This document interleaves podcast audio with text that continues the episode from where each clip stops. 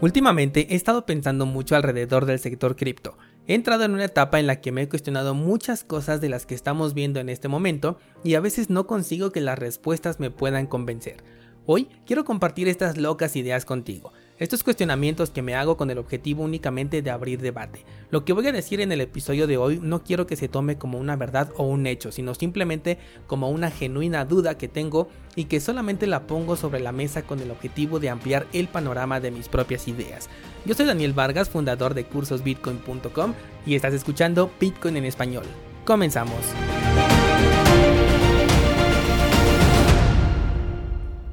La semana pasada te compartí mi decisión de llevar mi dinero solamente hacia Bitcoin, Monero y Cardano por el momento y detenerme a analizar más a fondo los otros proyectos cripto para ver en realidad qué es lo que están ofreciendo o cuál es el modelo de negocio que están manejando porque este sector se volvió tan especulativo que ya prácticamente cualquier cosa puede darte dinero, por lo que la sensación de haber dado en el clavo si es que elegiste el proyecto adecuado tiene un gran peso en las decisiones futuras que las personas pueden llegar a tomar. Esto además te puede introducir en una espiral donde pierdas lo ganado más rápido del tiempo en el que lo conseguiste.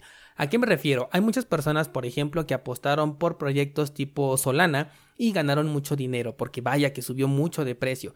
Después fueron a Polkadot y repitieron el proceso. Entonces con esto van incrementando su capital y creyendo que son buenos analistas del mercado cripto y que saben detectar las oportunidades. Están realmente convencidos de ello y estoy comenzando a pensar que en el sector cripto se apuesta más de lo que se invierte. Una de las preguntas que me he hecho últimamente es, ¿realmente los proyectos tienen un fundamental? ¿Realmente los entendemos cuando invertimos y realmente nos interesan estos fundamentales? ¿Por qué lo digo? Porque de inicio, un proyecto que se queda, por ejemplo, con más del 60% de su emisión inicial, no estoy hablando de uno en específico, pues ¿qué clase de fundamental puede ofrecer? La tecnología detrás de un proyecto de este tipo puede superar al hecho de que se trata de un negocio en donde funcione o no funcione, los desarrolladores y los inversionistas se van a volver prácticamente ricos solamente por sacar un token que está ligado a una promesa? ¿O qué tal proyectos en donde la política monetaria es variable, infinita, centralizada o de plano inexistente? El mundo cripto comenzó con Bitcoin, una moneda que nos hablaba de libertad, de un cambio en la forma de crear, almacenar y manejar el dinero para evitar políticas monetarias que son modificadas a conveniencia de unos cuantos para evitar estas políticas que están orientadas hacia la inflación, la censura y la utilidad limitada al rango en donde la confianza de esa moneda pueda llegar. Y hoy la cosa es bien diferente porque la gente está invirtiendo en proyectos en donde solamente hay 30 nodos validadores e incluso menos de 30. Ahí tenemos Axie Infinity con sus 9 nodos validadores. O sea, hay 30 personas o menos que están controlando ese circulante, proyectos donde se imprime dinero de la nada y después se ofrece como regalo. Ah, pero eso sí, para obtener este regalo primero tienes que meter una gran cantidad de dinero y esto ya se volvió normal dentro del sector cripto. Yo me acuerdo de una época, no tan lejana de hecho, en donde cuando alguien te pedía dinero para que pudieras entrar a un negocio, de inmediato lo identificabas como que era una estafa. Pero yo no sé en qué momento esto cambió, que ahora ya no lo vemos así, ahora le llamamos una oportunidad. Y prácticamente todo proyecto cripto te pide dinero antes de ofrecerte algo, incluso te pide dinero a cambio de la promesa de que algún día, quién sabe cuándo, va a hacer algo. Por ejemplo, ¿cuántos metaversos en este momento ya tienen un token desde hace más de un año, pero siguen siendo solamente la promesa de algo que probablemente salga en el futuro? ¿Cuántos criptojuegos no hicieron esto también? Ethereum, ¿cuántos años lleva haciendo la promesa de algo que quién sabe si algún día llegue? Ahorita está muy de moda el make to earn, que es el hacer algo a cambio de ganar dinero. Comenzó, por ejemplo, con Axie Infinity, el play to earn, pero ahorita tenemos, por ejemplo, este que no sé si no sé si se llame step to earn, pero el punto es que te pagan por caminar te lo venden como gana dinero mientras caminas, pero claro, primero cómprate un token de unas zapatillas, cada token te da una cantidad de dinero, entre más dinero metas o más caro esté el token que vas a comprar, más rápido vas a recuperar tu dinero. ¿Tú de dónde crees que viene ese dinero que están entregando? Ese dinero que te regalan por caminar. ¿Qué valor monetizable se puede conseguir del caminar de una persona como para que te paguen por ello? Y tú dirás, bueno, pero yo he visto personas que están ganando dinero y claro que sí, porque en las pirámides siempre hay quienes ganan dinero, los de arriba sobre todo. Y gracias al Internet y a YouTube ya se eliminó esa típica frase de que tienes que traer a dos amigos y que ellos traigan a otros dos, porque ahora los videos en YouTube se vuelven virales, la gente muestra sus ganancias y cada YouTube puede traer a cientos de referidos, con lo cual el modelo puede durar más tiempo, su token se infla y los últimos en entrar siempre terminan en pérdidas. Hoy voy a estar hablando de temas random, pero todos más o menos enfocados en lo mismo, ¿vale? Así que no tiene como que una secuencia todo lo que te voy a contar. Y es que el otro día estaba yo navegando en internet y me encontré con una publicación que decía que los NFT le parecían muy interesantes a esta persona porque le daban un estatus, te permitían acceder a un grupo reducido de personas por el simple hecho de haber comprado ese token NFT.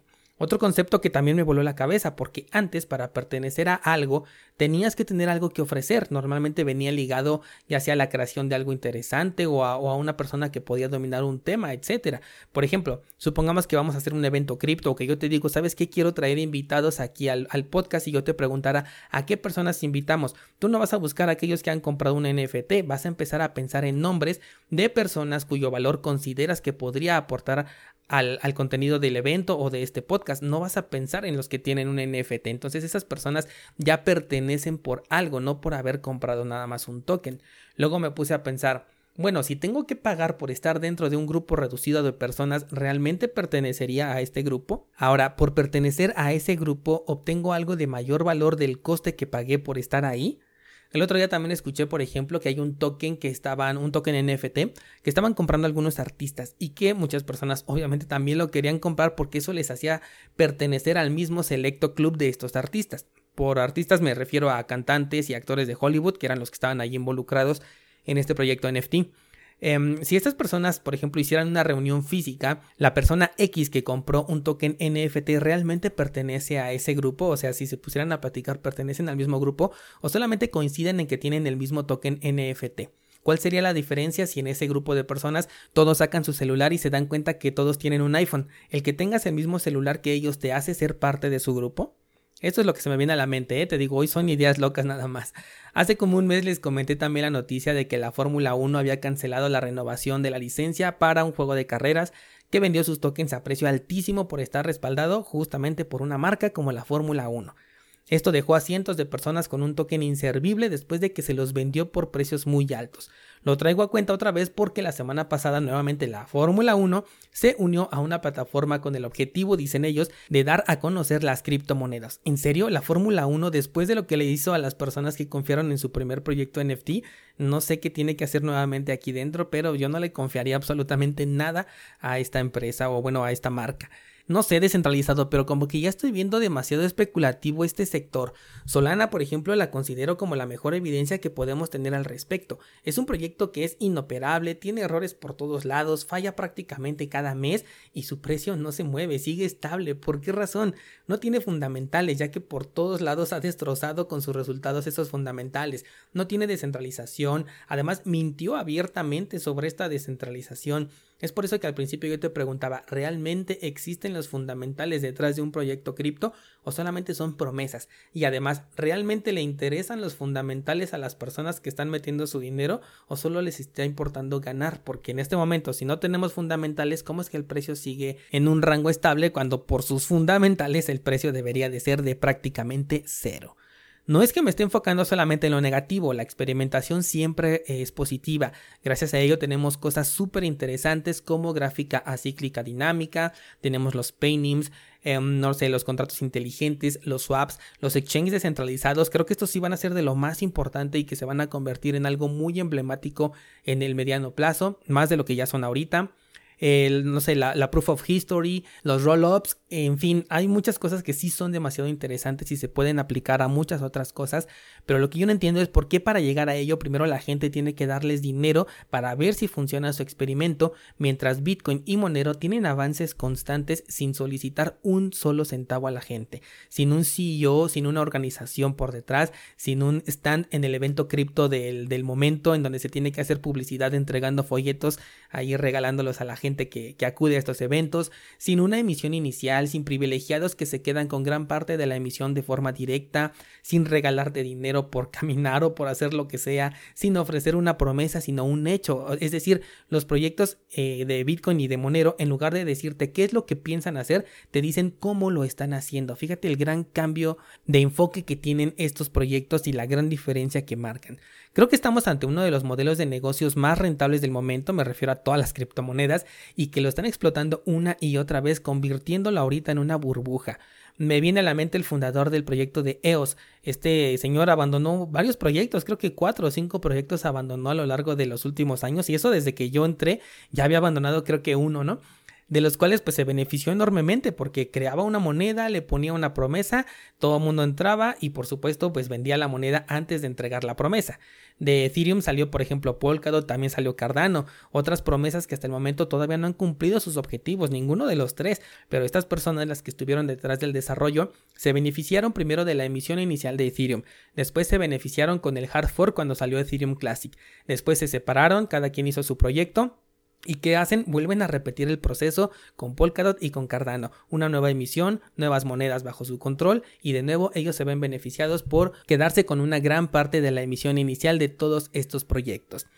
Fíjate que aunque no viví de manera consciente la burbuja de las .com, esto me recuerda mucho a lo que he visto o he leído al respecto. Un boom de un montón de proyectos en los que todos quieren participar con, la, con el objetivo de ganar mucho dinero, pero con la enorme diferencia de que entrar a este sector de las criptomonedas es mucho más fácil de lo que lo fue en su momento con, las burbuja, con la burbuja de las .com. Por eso se infla más la burbuja y de pronto todos aquellos proyectos que no ofrecen algo que realmente es útil terminan desapareciendo. Ya te he mencionado los proyectos que estaban de moda cuando yo entré al sector cripto y que muchos de los que apenas recientemente entraron ni siquiera los tienen en la mente porque ya prácticamente no tienen un marketing, ¿no? Ya, ya pasó toda esa etapa que te comenté hace un momento. Al final de la burbuja.com solamente quedó un Facebook, un Amazon, no sé, compañías selectas que realmente tenían algo que ofrecer. Y podemos llegar a pensar que estamos buscando ese próximo Amazon, ese nuevo Facebook, pero de entre 10.000 proyectos cripto que existen, ¿cuál es la probabilidad de que le podamos atinar a ese Facebook o a ese Amazon del sector cripto? Por último, quiero comentarte cómo me siento con respecto a las inversiones en cripto que personalmente he hecho. Y de nuevo es un sentimiento personal, ¿vale? Siento que cuando mi dinero está en una altcoin lo estoy llevando al casino, mientras que cuando lo meto a Bitcoin realmente siento que estoy invirtiendo. Tengo en mi poder Satoshis, tengo en mi poder Cardano y tengo en mi poder como 10 altcoins. De este portafolio que te acabo de contar, mis 10 altcoins están en pérdidas, están en rojo todas. Y con Cardano y Bitcoin ahí sí estoy en ganancia. Incluso podrían seguir bajando del precio actual y seguiría con una buena ganancia. En el pasado también tuve Dogecoin y también le saqué una excelente rentabilidad gracias a que Elon Musk pues, se puso de troll, ¿no? Si analizo este portafolio, definitivamente estoy en verde porque lo que invertí en las 10 altcoins donde estoy ahorita en pérdidas es normalmente mucho menor comparado con lo que le invierto a Bitcoin, Cardano y con la exorbitante ganancia que a lo mejor me pudo dar Dogecoin después del troleo de Elon Musk. Si invoco en este momento a Pareto, pues obtengo que el 20% de mis inversiones son las que me han dado los mejores resultados y Pareto nos dice pues enfócate en ese 20%. De ahí es que tomé la decisión que te comenté la semana pasada.